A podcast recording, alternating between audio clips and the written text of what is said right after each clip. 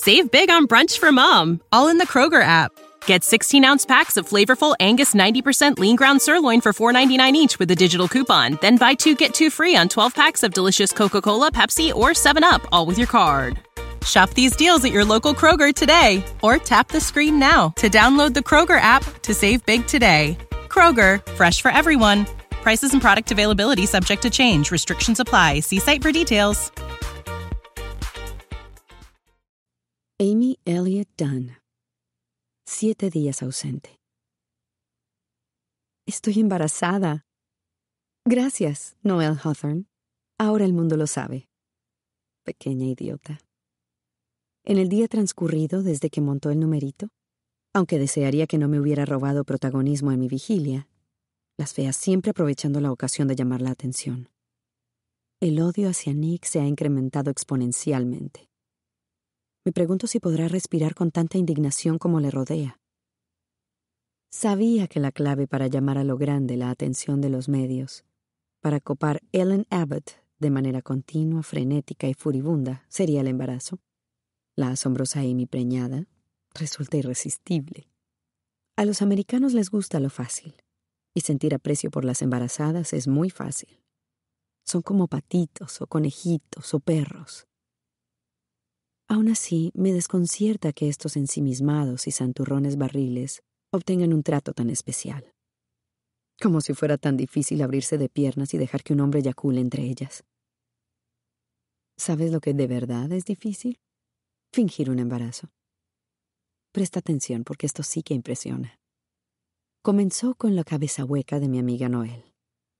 En el medio este abundan este tipo de personas. Los suficientemente agradables. Suficientemente agradables, pero con el alma de plástico. Fácil de moldear, fácil de limpiar. Toda su colección de música consiste en recopilatorios comprados en cafeterías. Su librería se compone de basuras para hojear. Los irlandeses en América. Fútbol americano en Missouri. Una historia gráfica. Recordando el 11S. Alguna estupidez con gatitos. Sabía que necesitaba una amiga dócil para mi plan.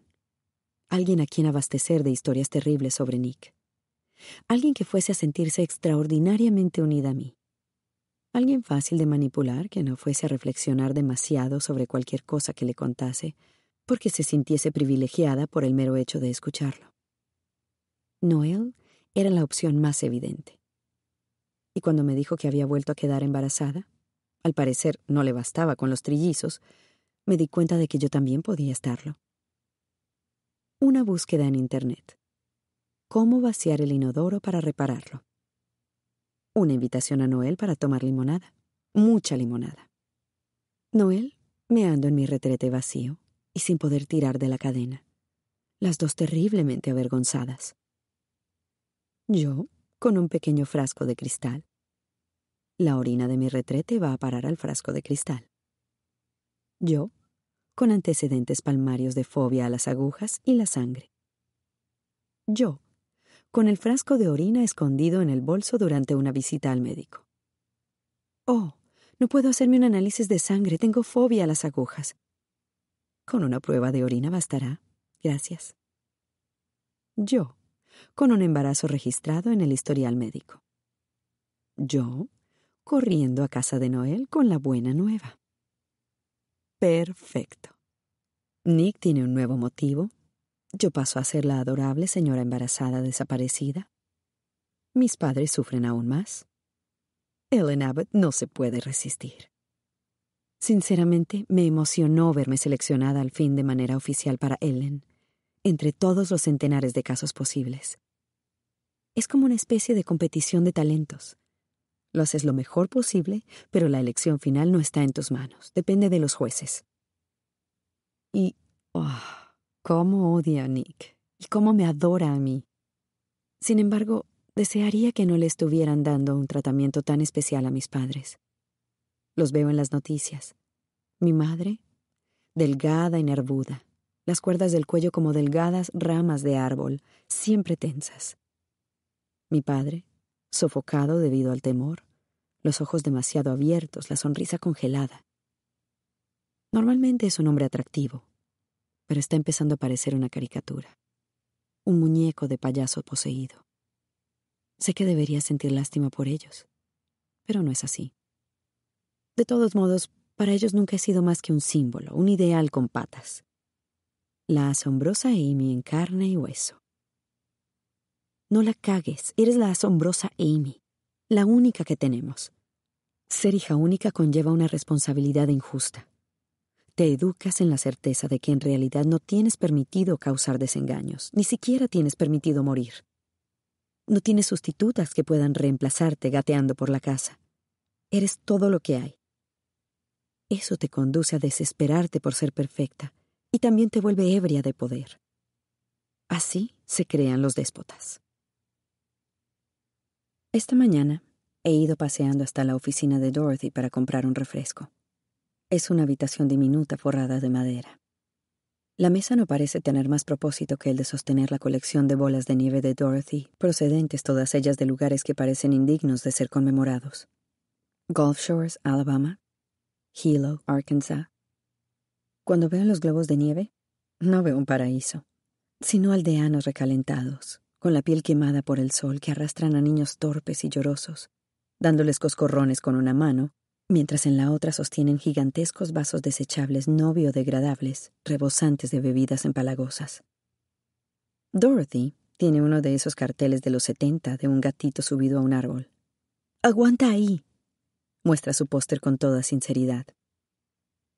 Me gusta imaginarla encontrándose con alguna zorra de Williamsburg, encantada de conocerse, con su flequillo Betty Page y sus gafas de punta, que tuviera el mismo póster por motivos irónicos. Me gustaría escucharlas intentando llegar a un acuerdo entre ambas.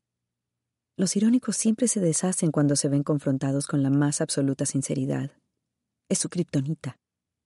Dorothy tiene otra gema pegada en la pared, junto a la máquina de los refrescos, que muestra a un niño pequeño, dormido sobre el retrete, demasiado cansado para descargar. Varias veces he pensado en robárselo a Dorothy, raspar con una uña el adhesivo amarillento mientras la distraigo charloteando. Estoy segura de que podría venderlo a cambio de una bonita suma en eBay. Me gustaría ganar dinero de alguna forma. Pero no puedo hacerlo, porque eso crearía una pista electrónica. Algo sobre lo que he leído de sobra en la miríada de libros sobre crímenes reales que tengo en casa. Las pistas electrónicas son malas. No uses un móvil vinculado a tu nombre porque las torres de comunicación podrán triangular tu localización. No uses tarjetas de crédito en comercios ni cajeros. Utiliza únicamente computadoras públicas con tráfico abundante. Sé consciente del número de cámaras que puede haber en cada calle, particularmente cerca de un banco, un cruce transitado o un supermercado. Tampoco es que aquí haya nada de todo eso, ni cámaras tampoco al menos dentro del complejo. Lo sé. Se lo pregunté a Dorothy, fingiendo estar preocupada por la seguridad. Nuestros clientes no son precisamente partidarios del gran hermano, dijo ella. No es que sean criminales, pero por lo general no les gusta ser localizables. No, no tienen pinta de apreciarlo. Pongamos por caso a mi amigo Jeff. Con sus idas y venidas a deshoras, y sus sospechosas cantidades de peces indocumentados que almacena en enormes congeladores. Ahí hay algo que huele mal. Literalmente. En la cabaña más apartada vive una pareja que probablemente ronde los cuarenta. Pero el consumo de anfetaminas les ha erosionado de tal manera que parecen cuando menos exagenarios. Permanecen en el interior la mayor parte del tiempo, al margen de ocasionales excursiones a la lavandería cuando atraviesan con ojos desorbitados el estacionamiento de gravilla, acarreando aceleradamente sus ropas guardadas en bolsas de la basura. Una especie de metanfetamínica limpieza primaveral. Hola, hola, dicen, siempre dos veces con dos asentimientos de cabeza. Después siguen su camino. El hombre lleva en ocasiones una boa constrictor enroscada alrededor del cuello, aunque nunca hacemos referencia alguna a su presencia, ni él ni yo. Además de estos habituales, se ve un goteo constante de mujeres solas, normalmente con moretones. Algunas parecen avergonzadas, otras terriblemente tristes. Ayer se instaló una nueva. Una chica rubia, muy joven, de ojos marrones y con un labio partido. Se sentó en el porche delantero a fumar un cigarrillo. Su cabaña es la contigua a la mía. Y cuando nos miramos un momento a los ojos, enderezó la espalda, orgullosa, y echó el mentón hacia adelante. Nada de lo que disculparse. Pensé, necesito ser como ella. La estudiaré. Podría ser ella una temporada. La chica dura, maltratada, que se ha escondido a esperar a que amaine la tormenta. Al cabo de un par de horas de televisión matinal, buscando novedades en el caso Amy Elliott Dunn, me pongo mi pegajoso bikini. Iré a la piscina. Flotaré un rato. Unas mini vacaciones alejada de mi cerebro de arpía. La noticia del embarazo fue gratificante, pero todavía desconozco muchos detalles. Lo planeé todo con sumo cuidado. Pero existen varios elementos que escapan a mi control y que estropean mi visión de la cadena de acontecimientos. Andy no ha cumplido su parte. El diario aún no ha sido hallado. La policía sigue sin mover un solo dedo para arrestar a Nick. No sé cuánto habrán descubierto hasta ahora, y no me gusta. Estoy tentada a hacer una llamada. Un soplo anónimo que les dé un empujoncito en la dirección adecuada. Esperaré un par de días más. En la pared tengo un calendario en el que marco las palabras llamar hoy a tres días vista. Así sabré cuánto estoy dispuesta a esperar.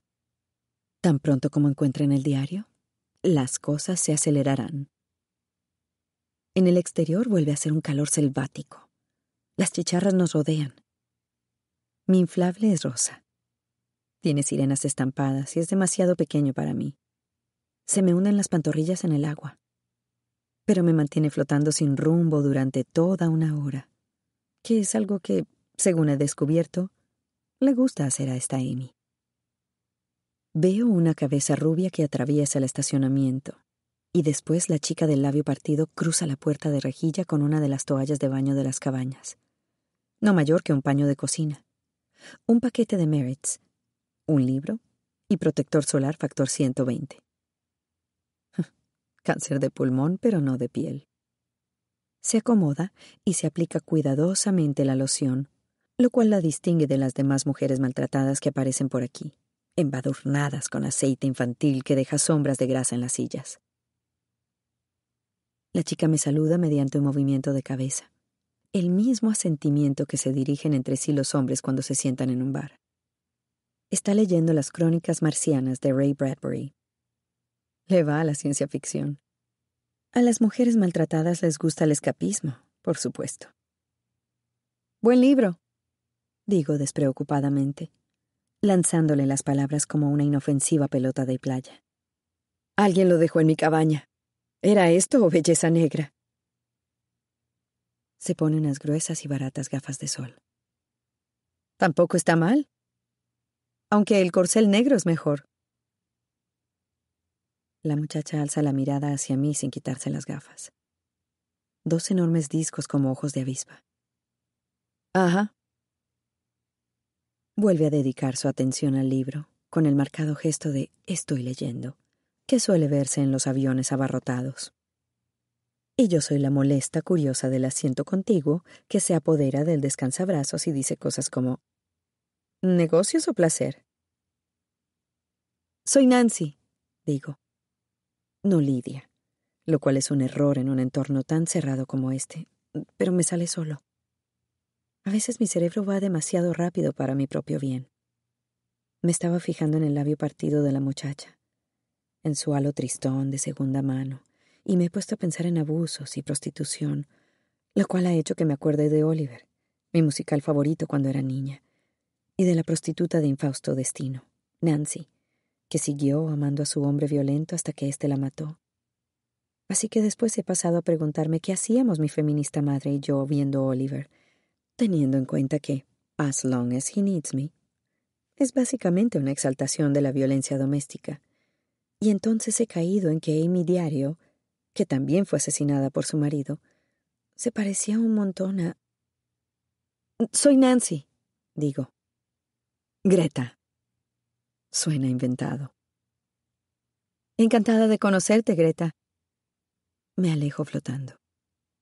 Detrás de mí oigo el rascar del encendedor de Greta, y después volutas de humo me sobrevuelan como espuma de mar. Cuarenta minutos más tarde, Greta se sienta en el borde de la piscina y mete las piernas en el agua. Está caliente, dice. E-, el agua. Tiene una voz grave y ronca. Cigarrillos y polvo de las praderas. ¿Cómo meterse en la bañera? No es demasiado refrescante. El lago no está mucho más fresco. De todos modos, no sé nadar, dice Greta. Nunca había conocido a alguien que no supiera nadar. Yo a duras penas. Miento. Estilo perro. Greta balancea las piernas. La ondulación sacude suavemente mi colchoneta. ¿Qué tal el ambiente de aquí? pregunta. Mm, agradable, tranquilo. Bien, eso es lo que necesito. Me vuelvo para mirarla.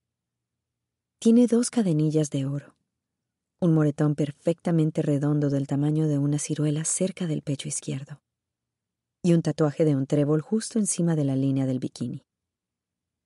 Su traje de baño es completamente nuevo, rojo cereza, barato, comprado en la misma tienducha en la que compré mi colchoneta. ¿Has venido sola? Pregunto. Completamente. No estoy del todo segura de qué preguntar a continuación. ¿Hay algún tipo de protocolo a seguir entre mujeres maltratadas? ¿Algún idioma que desconozco? ¿Problemas sentimentales? Alza una ceja que parece indicar que sí. Yo también, digo. No es como si no nos hubieran advertido, dice ella. Se llena una mano de agua y deja que se vaya vaciando gota a gota sobre su delantera. Mi madre, una de las primeras cosas que me dijo, el primer día de ir a la escuela. Mantente apartada de los chicos. Cuando no te estén tirando piedras, estarán intentando mirarte por debajo de la falda. Deberías hacerte una camiseta con ese lema. Greta se ríe. Pero es cierto, siempre ha sido cierto. Mi madre vive en un pueblo de lesbianas que hay en Texas. No hago más que pensar que debería irme con ella. Allí todas parecen felices. ¿Un pueblo de lesbianas? En plan, ¿cómo se llama? Comuna. Un grupo de lesbianas compró tierras y montó una especie de sociedad privada. Prohibida la entrada a los hombres. Me parece una idea estupenda. Un mundo sin hombres. Se llena nuevamente de agua la mano. Se quita las gafas y se humedece la cara. Una lástima que no me guste el conejo. Se ríe con una risa de vieja, como un ladrido enfadado. ¿Y bien? ¿Tenemos por aquí algún cretino con el que me pueda involucrar? dice Greta. Viene a ser mi patrón. Salir huyendo de uno, tropezar con el siguiente. Esto está medio vacío la mayor parte del tiempo. Tienes a Jeff, el tipo de la barba, pero en realidad es bastante agradable. Digo. Lleva aquí más tiempo que yo. ¿Cuánto tiempo piensas quedarte? Pregunta Greta. Hago una pausa. Es curioso. No sé exactamente cuánto tiempo voy a seguir aquí. Había planeado quedarme hasta que Nick fuese arrestado, pero no tengo idea de si lo arrestarán pronto. Hasta que él deje de buscarte, ¿eh? Aventura Greta. Algo por el estilo. Greta me examina con atención. Frunce el ceño. Se me tensa el estómago. Espero que lo diga. Tu cara me resulta familiar. Nunca vuelvas a un hombre con los moretones todavía recientes. No le des la satisfacción. Entona Greta. Se levanta, recoge sus cosas. Se seca las piernas con la diminuta toalla. Hemos matado un buen día, dice. Por algún motivo le muestro el pulgar vuelto hacia arriba un gesto que no había hecho jamás en la vida. Ven a mi cabaña cuando salgas, si te apetece. dice Greta. Podemos ver la tele. Save big on brunch for mom, all in the Kroger app. Get 16 ounce packs of flavorful Angus 90% lean ground sirloin for $4.99 each with a digital coupon. Then buy two get two free on 12 packs of delicious Coca Cola, Pepsi, or 7UP, all with your card. Shop these deals at your local Kroger today or tap the screen now to download the Kroger app to save big today. Kroger, fresh for everyone. Prices and product availability subject to change. Restrictions apply. See site for details. Llevo un tomate recién cogido por Dorothy, que sostengo en mi palma como si fuera un brillante regalo de inauguración. Greta abre la puerta y apenas si reconoce mi presencia, como si llevara años pasando por allí. Coge el tomate de inmediato. Perfecto. Precisamente estaba preparando unos bocadillos. Siéntate, dice, señalando la cama, puesto que las cabañas no tienen sala al tiempo que se dirige hacia la cocina, que tiene la misma tabla de cortar de plástico y el mismo cuchillo sin filo que la mía. Corta el tomate en rodajas. Una bandeja de plástico con carnes frías aguarda sobre la cubierta, colmando la estancia con su dulce aroma. Greta coloca dos bocadillos escurridizos sobre platos de cartón, junto a un par de puñados de galletitas saladas en forma de pez, y los saca a la zona de dormir con una mano ya en el control remoto, a distancia, saltando de canal en canal. Nos sentamos sobre el borde de la cama, la una junto a la otra, mirando la tele. Deténme si ves algo, dice Greta. Le doy un mordisco a mi bocadillo. El tomate se sale por un lado y aterriza sobre mi muslo. Los nuevos ricos. De repente Susan. Armageddon en directo con Ellen Abbott. Una imagen mía colma la pantalla. Soy la noticia principal. De nuevo. Tengo un aspecto formidable. ¿Has visto esto? pregunta Greta sin mirarme, hablando como si mi desaparición fuese la reposición de una serie curiosa.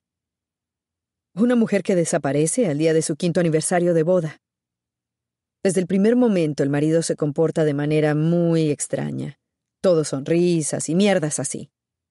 Resulta que aumentó su seguro de vida y encima acaban de averiguar que la esposa estaba embarazada y que el tipo no quería tenerlo. El plano cambia a otra foto mía yuxtapuesta sobre la asombrosa Amy. Greta se vuelve hacia mí. ¿Recuerdas esos libros? Pues claro. ¿Te gustan? A todo el mundo le gustan esos libros, son una monada. Digo. Greta deja escapar un ronquido. Son súper falsos. Primer plano mío. Espero que Greta diga lo guapa que soy. No está mal, ¿eh? Para la edad que tiene, dice. Espero conservarme también cuando llegue a los cuarenta. Ellen está recordándole al público mi historia. Mi foto permanece en pantalla. Me suena la típica niña rica malcriada, dice Greta, acostumbrada a tenerlo todo. Una antipática. Aquello es simple y llanamente injusto. No he dejado prueba alguna que pueda conducir a nadie hasta tal conclusión.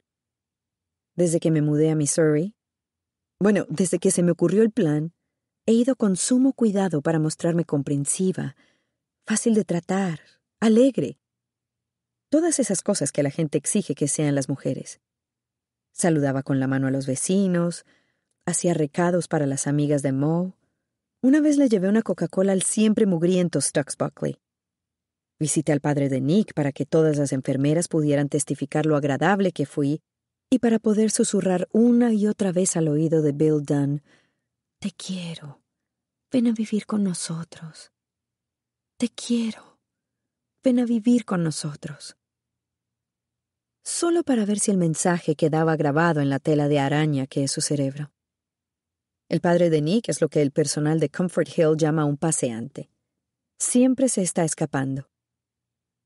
Me encanta la idea de que Bill Dunn, el tótem viviente de todo en lo que Nick teme llegar a convertirse, el objeto de su más profunda consternación, siga apareciendo una y otra vez frente a nuestra puerta. ¿En qué sentido parece antipática? Greta se encoge de hombros. El televisor muestra un anuncio de desodorante ambiental. Una mujer rocía con desodorante ambiental para que su familia sea feliz. Después un anuncio de toallas extra delgadas que permiten que una mujer pueda ponerse vestido y bailar y conocer al hombre para el que en un futuro rociará la casa con desodorante ambiental. Limpiar y sangrar. Sangrar y limpiar. Simplemente se nota, dice Greta. Tal como la describen. Parece la típica zorra rica y aburrida. Como esas que usan el dinero de sus maridos para montar, yo qué sé, tiendas de pastelillos y tarjetas y mierdas similares. Boutiques. En Nueva York tenía amigas metidas en ese tipo de negocios. Les gustaba poder decir que trabajaban, a pesar de que solo se encargaban de los pequeños detalles divertidos. Inventar nombres para los pastelillos, seleccionar la papelería, ponerse un adorable vestido de su propia tienda. Sin duda es una de esas, dice Greta. Una zorra rica dándose humos. Greta se levanta para ir al baño y yo entro en puntillas a la cocina. Abro el refrigerador y escupo en la leche, el jugo de naranja y un recipiente con ensalada de papa. Después regreso de puntillas a la cama. Suena la cisterna. Greta regresa. Vamos a ver. Eso no quiere decir que esté bien que la haya matado. Solo es otra mujer que eligió mal a su hombre. Me está mirando directamente a la cara y me temo que de un momento a otro vaya a decir, eh, espera un momento. Pero vuelve su atención hacia el televisor. Cambia de postura para quedar tumbada sobre el estómago como una niña, con el mentón entre las manos y el rostro dirigido hacia mi imagen en la pantalla.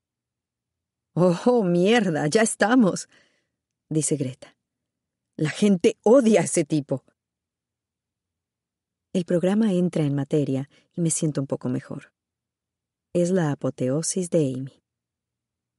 Campbell McIntosh, amiga de la infancia.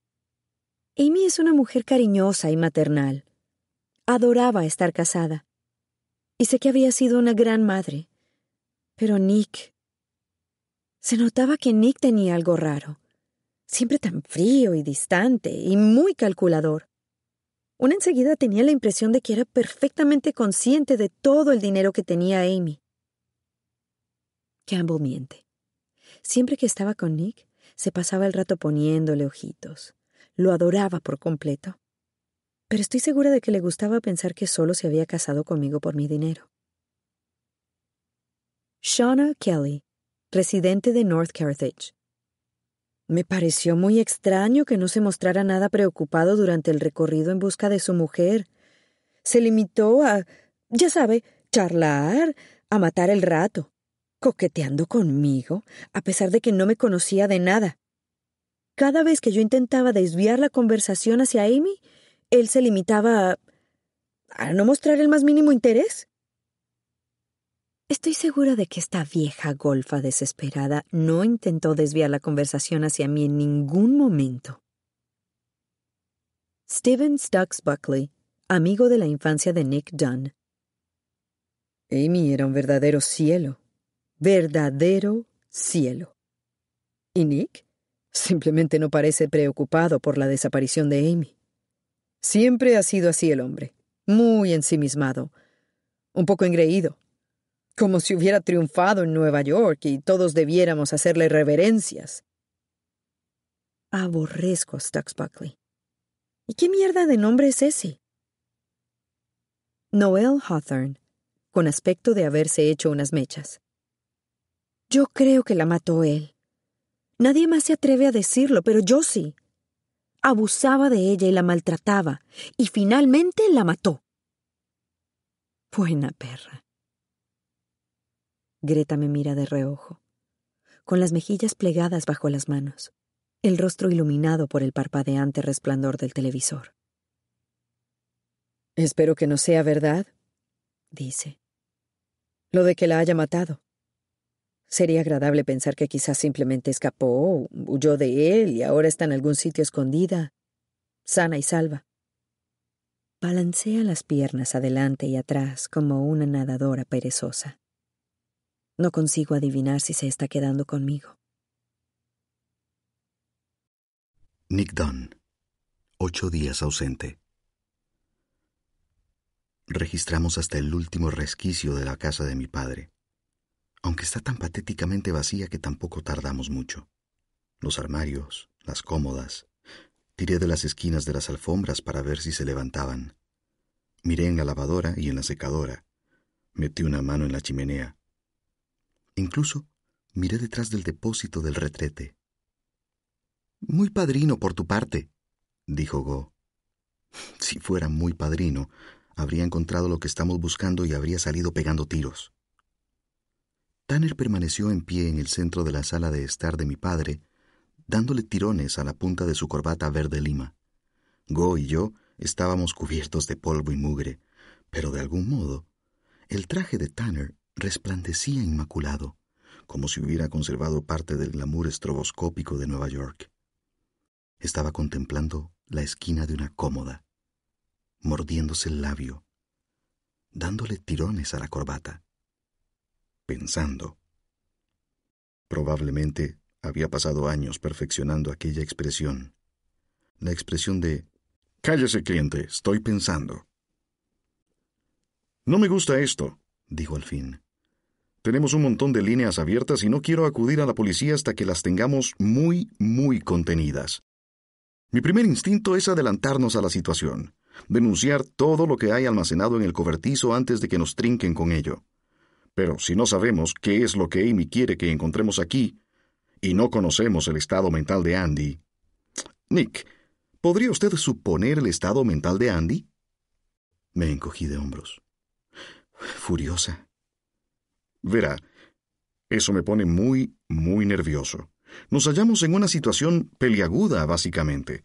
Necesitamos contarle a la policía lo del cobertizo. Tenemos que adelantarnos a ellos, hacerlo antes de que lo descubran. Pero quiero aclararle lo que sucederá cuando lo hagamos. Y lo que sucederá será que irán tras Go, manejarán dos teorías. Una, Go es su cómplice, le estaba ayudando a ocultar todo esto en su propiedad y lo más probable es que sepa que asesinó usted a Amy. Vamos, no puede estar hablando en serio, dije. Nick, tendríamos suerte si se limitaran a esa versión, dijo Tanner. Pueden interpretar esto como les dé la gana. A ver qué le parece la otra. Go fue quien robó su identidad, quien solicitó las tarjetas de crédito, compró toda esa basura que tiene ahí guardada. Amy lo averiguó, se produjo un enfrentamiento, Go mató a Amy. Entonces nos adelantamos mucho, mucho más, dije. Les contamos lo del cobertizo y les contamos que Amy me está incriminando. Lo considero una mala idea en general y una idea pésima ahora mismo en particular, si no tenemos a Andy de nuestra parte, porque tendremos que hablarles de ella. ¿Por qué? Porque si le contamos a la policía su historia, que Amy le está inculpando, ¿por qué sigue diciendo mi historia como si fuese algo que he inventado? Ah, bien dicho.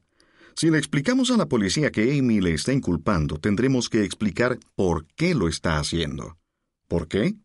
Porque averiguó que tiene usted una muy bonita y muy joven amante. ¿De verdad es necesario contárselo? pregunté. Amy quiere hacerle parecer culpable de su asesinato porque estaba... ¿Qué? ¿Aburrida? Me mordí los labios. Tenemos que ofrecerles un motivo. No funcionará de ninguna otra manera. Pero el problema es que si les plantamos a Andy envuelta en papel de regalo, frente a la puerta principal y no se tragan la teoría de la inculpación, lo que les habremos dado será un motivo para el asesinato. Problemas monetarios, presente. Mujer embarazada, presente. Amante, presente. Es el triunvirato del asesino. Caerá usted con todo el equipo. Las mujeres harán cola para hacerle jirones con sus uñas.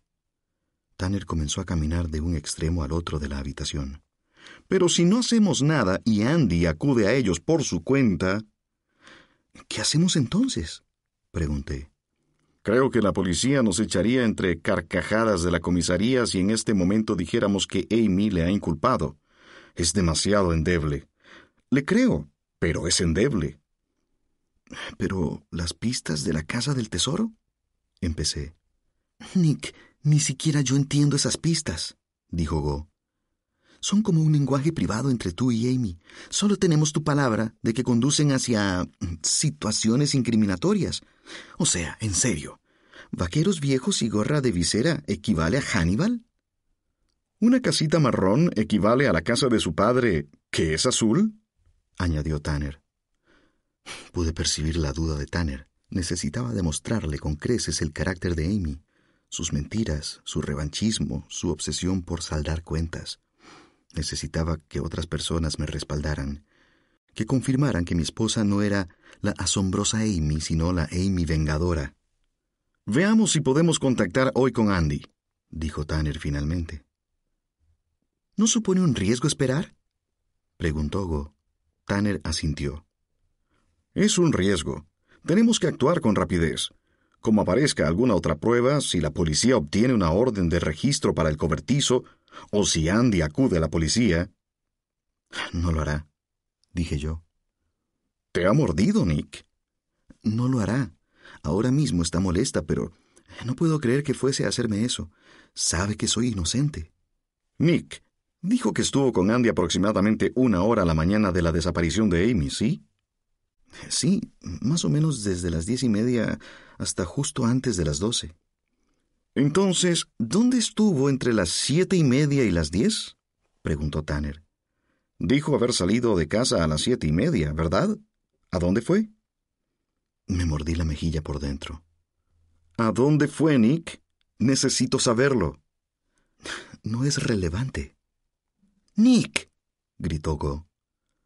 Simplemente hice lo que hago algunas mañanas. Salí de casa, conduje hasta la parte más desierta de nuestro complejo y una de las casas tiene el garaje abierto. ¿Y? dijo Tanner. Y leí revistas. ¿Perdón? ¿Cómo ha dicho? Leí números atrasados de la revista en la que solía trabajar. Seguía echando de menos mi revista. Escondía ejemplares como si se tratara de pornografía y los leía en secreto, porque no quería que nadie sintiera lástima por mí. Alcé la mirada y vi que tanto Tanner como Go estaban sintiendo mucha, mucha lástima por mí. Conduje de regreso a casa justo después del mediodía y fui recibido por una calle repleta de unidades móviles y reporteros acampados en mi jardín. No pude llegar hasta el camino de entrada. Me vi obligado a detenerme junto a la acera. Respiré hondo y salí bruscamente del coche. Se arrojaron sobre mí como pajarracos hambrientos, picoteando y aleteando, rompiendo filas y volviendo a reunirse. Nick, ¿sabías que Amy estaba embarazada? Nick, ¿cuál es tu coartada? Nick, ¿mataste a Amy? Conseguí llegar al interior y cerré con llave. A cada lado de la puerta había ventanas, así que le eché valor y rápidamente bajé las persianas. Mientras las cámaras me fotografiaban en todo momento y los reporteros me gritaban sus preguntas. Nick, ¿mataste a Amy? Cuando hube bajado las persianas fue como cubrir a un canario para que pase la noche. Los ruidos del exterior se silenciaron. Subí al baño y satisfice las ansias de darme una ducha. Cerré los ojos y dejé que el chorro de agua disolviera la suciedad de la casa de mi padre. Cuando volví a abrirlos, lo primero que vi fue la maquinilla rosa de Amy sobre la jabonera. Me pareció ominosa, malevolente. Mi esposa estaba loca. Me había casado con una loca. Sé que es el mantra de todos los cretinos. Mi mujer es una perturbada pero experimenté una pequeña y desagradable punzada de satisfacción. Yo sí podía decir que me había casado con una psicópata de verdad. Nick, te presento a tu esposa, campeona del mundo en joderte la cabeza. No era un cretino tan grande como había pensado. Un cretino sí, pero no a gran escala. El engaño había sido preventivo. Una reacción subconsciente a cinco años de sometimiento bajo el yugo de una lunática. ¿cómo no me iba a sentir atraído por una muchacha de pueblo bien intencionada y sencilla? Es como cuando los individuos con carencia de hierro ansían carne roja. Me estaba secando cuando sonó el timbre. Me asomé por la puerta del baño y oí las voces de los periodistas cobrar fuerza de nuevo. ¿Cree en su yerno, Meribeth? ¿Cómo se siente al saber que va a ser abuelo, Rand? ¿Cree usted que Nick asesinó a su hija, Meribeth? Se mantuvieron firmes el uno al lado del otro sobre el escalón de la entrada, las caras torvas, las espaldas rígidas, acosados por una docena de periodistas, paparazzi, aunque a juzgar por el ruido podrían haber sido el doble. ¿Cree en su yerno, Meribeth? ¿Cómo se siente al saber que va a ser abuelo, Rand? Los Elliot entraron entre miradas gachas y saludos mascullados, y yo cerré de un portazo frente a las cámaras. Rand me puso una mano en el brazo y la retiró de inmediato bajo la atenta mirada de Meribeth. Lo siento, estaba en la ducha.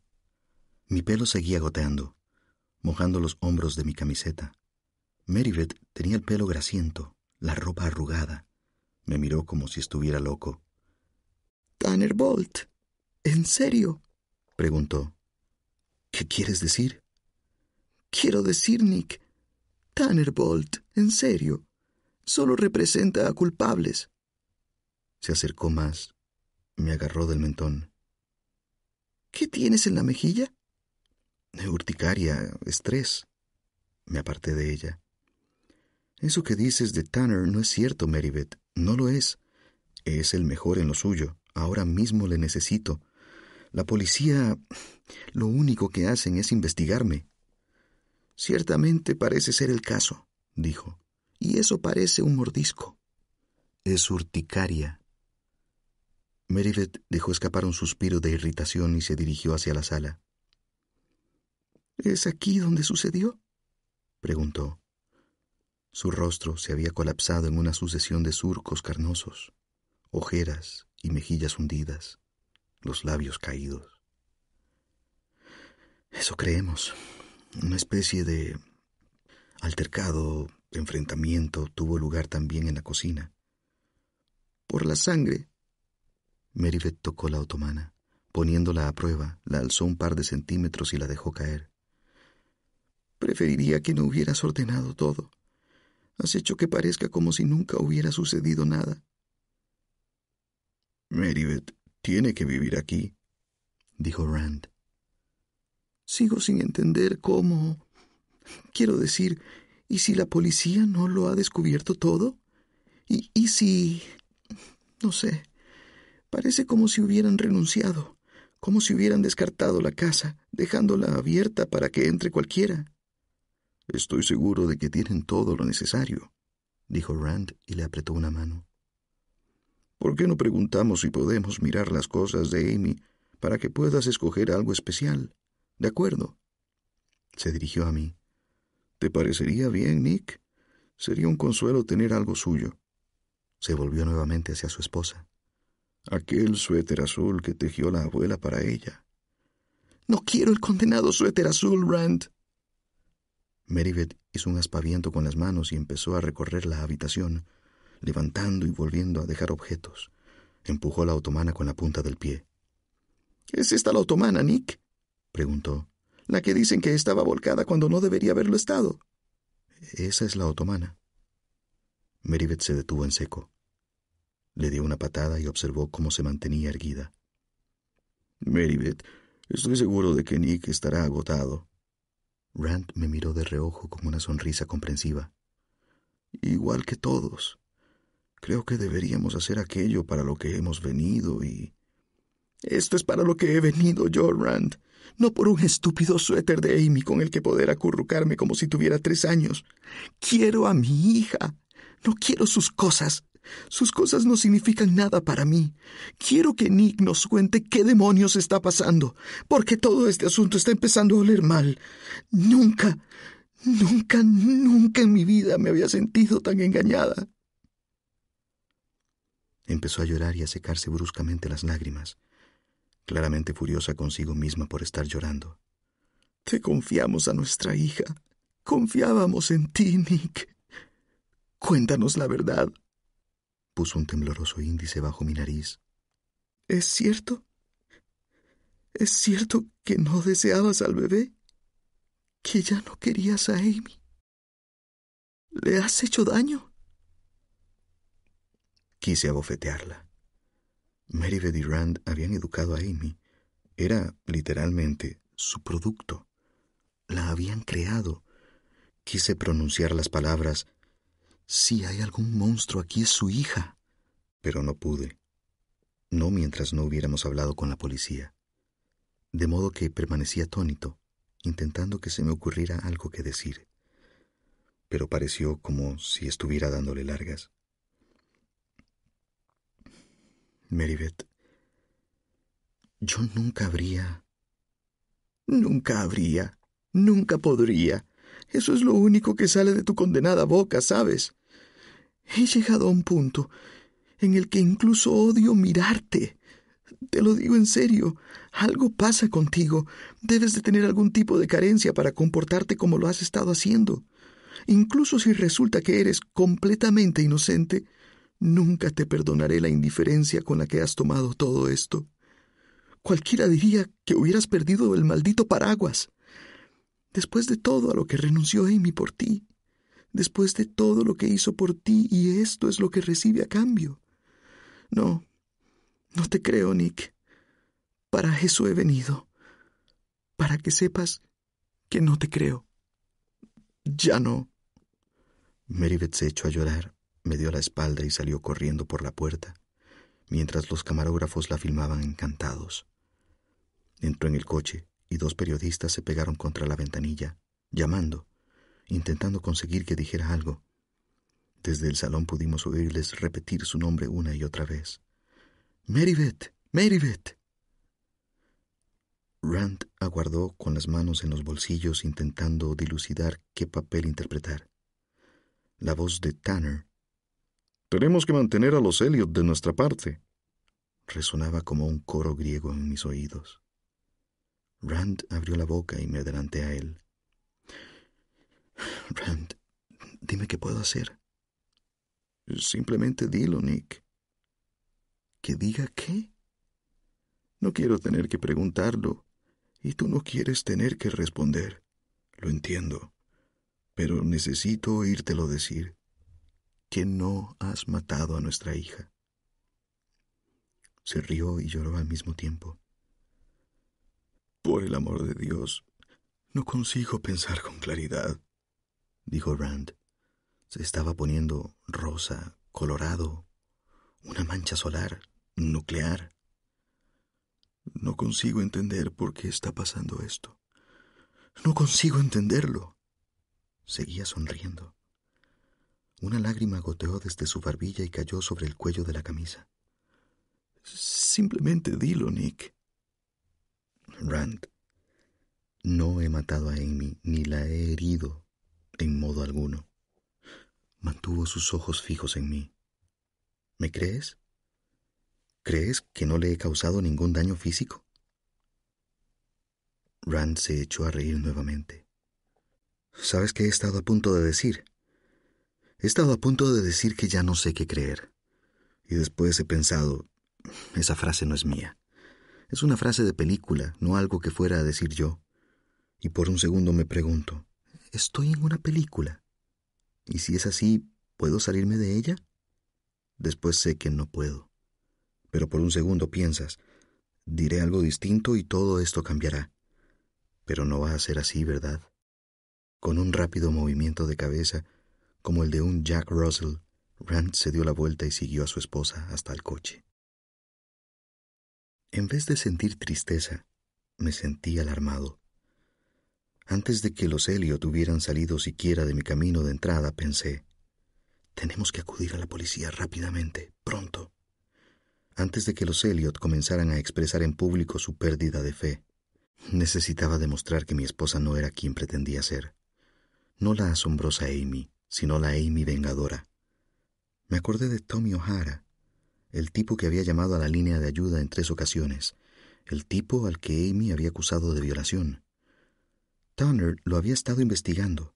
No era el típico machote irlandés que había imaginado al oír su nombre, ni bombero, ni policía. Escribía para una página web de humor con sede en Brooklyn, una bastante decente. Y su foto de colaborador lo retrataba como un tipo delgaducho, con gafas de montura oscura, y un incómodo volumen de espesos cabellos negros, que mostraba una sonrisa irónica y una camiseta de un grupo llamado The Bingos. Descolgó al primer timbrazo. ¿Sí? Soy Nick Dunn. Recibí una llamada suya a propósito de mi esposa, Amy Dunn, eh, Amy Elliot. Tengo que hablar con usted. Oí una pausa. Esperé a que colgara igual que había hecho Hillary Handy. Vuelva a llamarme en diez minutos. Así lo hice. Oí el ruido de fondo de un bar. Soy perfectamente capaz de reconocerlo.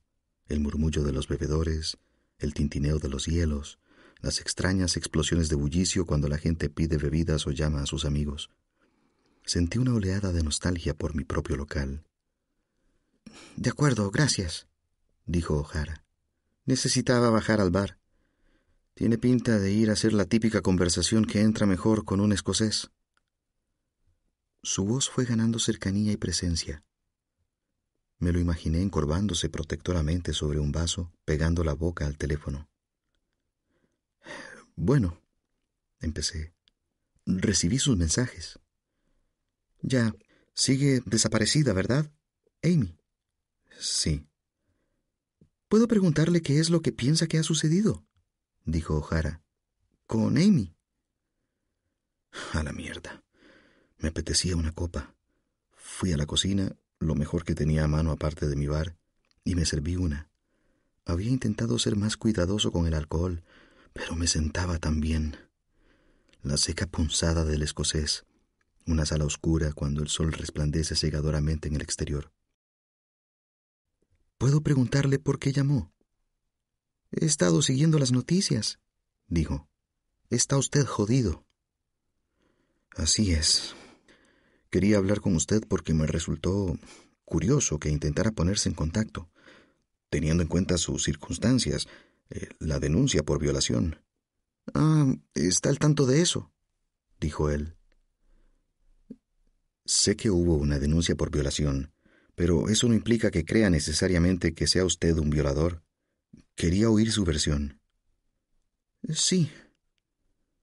Le oí dar un trago, vaciar el vaso, agitar los hielos. Me topé una noche con la historia en el noticiario. Su historia, la de Amy. Estaba en la cama, cenando tailandés, preocupado por mis cosas. Me jodió la cabeza por completo. Ella, después de todos estos años, Llamó al camarero para pedir otra. Mi abogado dice que de ninguna manera debería hablar con usted, pero ¿qué quiere que le diga? Soy demasiado bueno, carajo. No quiero dejarle con el culo al aire. Dios, cómo me gustaría que todavía se pudiera fumar en los bares. Esta es una conversación de escocés y cigarrillos. Hábleme de la denuncia, dije. La violación. Como ya le he dicho, he seguido el caso. Los medios se están cagando en usted. Eh, quiero decir, para ellos es el responsable. De modo que no debería meterme en camisa de once varas. No necesito a esa mujer de nuevo en mi vida, ni siquiera tangencialmente. Pero... carajo. Ojalá alguien me hubiera hecho el favor. Eh, pues hágame el favor, dije. En primer lugar, ella retiró los cargos. Lo sabe, ¿verdad? Eh, lo sé. ¿Lo hizo usted? Váyase a la mierda. Por supuesto que no lo hice. ¿Lo ha hecho usted? No. Bueno. Tommy pidió nuevamente su escocés. Permita que le pregunte. ¿Su matrimonio iba bien? ¿Amy era feliz? Guarde silencio. No tiene que responder, pero voy a suponer que no. Amy no era feliz, por el motivo que fuese. Ni siquiera le voy a preguntar. Puedo adivinar, pero no voy a preguntar. Pero quiero que sepa una cosa. A Amy le gusta jugar a Dios cuando no está satisfecha, al Dios del Viejo Testamento. ¿Y eso qué quiere decir? Imparte castigos, dijo Tommy. Severos. Se rió al teléfono. O sea, debería usted verme. No tengo pinta de bruto violador. Parezco poca cosa. Eh, soy poca cosa. Mi canción favorita en el karaoke es Sister Christian. Por el amor de Dios. Lloro cada vez que veo El Padrino 2 todas y cada una de las veces. Tosió tras un trago. Parecía el momento indicado para ayudarle a soltarse un poco. ¿Fredo? pregunté. Fredo, hombre, sí. Pobre Fredo. Todo el mundo me evita. La mayor parte de los hombres usan el deporte como la lengua franca de la masculinidad. Aquel era el equivalente de dos cinéfilos a discutir una gran jugada en un famoso partido de fútbol americano. Ambos conocíamos la frase, y el hecho de que ambos la conociéramos nos permitía saltarnos todo un día de charla insustancial. Tommy dio otro trago. Fue tan jodidamente absurdo. Cuénteme. No estará grabando esto, ¿verdad? No hay nadie más escuchando, porque no me gustaría. solo nosotros. Estoy de su parte. Conocí a Amy en una fiesta. De eso hará unos siete años y era simplemente la bomba. Divertidísima y rara y... Eh, la bomba. Conectamos enseguida, ¿sabe? Y no conecto con muchas chicas, al menos no con chicas como Amy. Así que pensé, bueno, al principio pensé que me estaban gastando una broma, ¿Dónde está la trampa, sabe? Pero empezamos a salir. Salimos un par de meses, dos o tres meses, y entonces descubrí dónde estaba la trampa. No era la chica con la que yo creía estar saliendo. Es capaz de citar cosas graciosas, pero en realidad no le gustan las cosas graciosas. Preferiría no reírse. De hecho, preferiría que yo tampoco me riera, ni que fuera gracioso, lo cual es complicado, ya que en eso consiste mi trabajo. Pero para ella todo era una pérdida de tiempo. La verdad, ni siquiera comprendo por qué empezó a salir conmigo, pues resulta evidente que ni siquiera le gusto. ¿Tiene sentido eso? Asentí y le di un trago al escocés. Sí, sí que lo tiene. El caso es que empecé a inventar excusas para no salir tan a menudo. No corto por lo sano, porque soy un idiota y ella es preciosa. Tengo la esperanza de que las cosas puedan cambiar, pero ya sabe, le voy dando largas. Tengo mucho trabajo, fechas de entrega, un amigo ha venido de visita, se me ha puesto enfermo el mono, lo que sea. Y empiezo a verme con otra chica. Más o menos, una cosa informal sin demasiada importancia. O eso creo yo. Pero Amy se entera. ¿Cómo? A día de hoy sigo sin saberlo. Puede que estuviera vigilando mi apartamento, pero... mierda. Eche un trago. Los dos echamos un trago. Amy aparece una noche en mi casa. Llevaba viendo a aquella otra chica más o menos un mes y va Amy y aparece. Y vuelve a ser como solía ser. Trae una grabación pirata de un cómico que me gusta, una actuación en Durham y una bolsa de hamburguesas y vemos el DVD y ella se tumba echando las piernas sobre las mías y luego se va acurrucando poco a poco y... Eh, lo siento, es su esposa. Lo que quería decir es, la chica sabe cómo pulsarme las teclas y acabamos... Se acostaron juntos. De manera consensuada, sí. Y, se marcha y todo bien. Un beso de despedida en la puerta, todo, todo el número. ¿Y entonces qué? Lo siguiente que sé es que dos policías llaman a mi puerta, me dicen que le han hecho una prueba a Amy y que tiene hematomas propios de una violación con agresión. Y tiene marcas de ataduras en las muñecas y cuando registran mi apartamento encuentran dos corbatas atadas a la cabecera de mi cama, ocultas bajo el colchón. Y las corbatas son, cito textualmente, consistentes con las marcas de ataduras. ¿La había atado usted?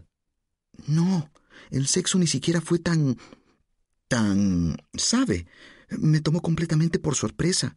Debió de dejarlas allí atadas cuando me levanté para ir al baño o algo así. Me dejó hundido en la mierda. El asunto pintaba muy mal. Luego repentinamente retiró la denuncia.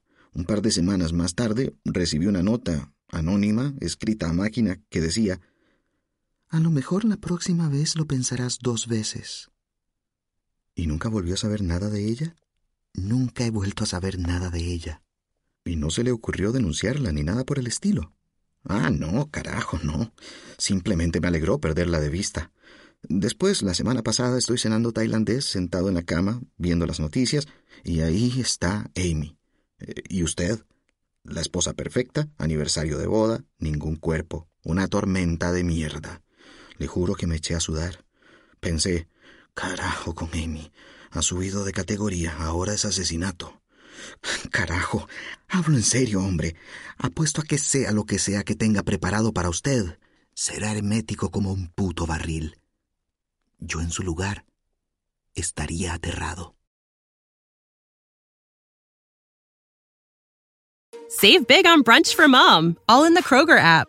Get 16 ounce packs of flavorful Angus 90% lean ground sirloin for $4.99 each with a digital coupon. Then buy two get two free on 12 packs of delicious Coca Cola, Pepsi, or 7UP, all with your card. Shop these deals at your local Kroger today or tap the screen now to download the Kroger app to save big today. Kroger, fresh for everyone. Prices and product availability subject to change. Restrictions apply. See site for details.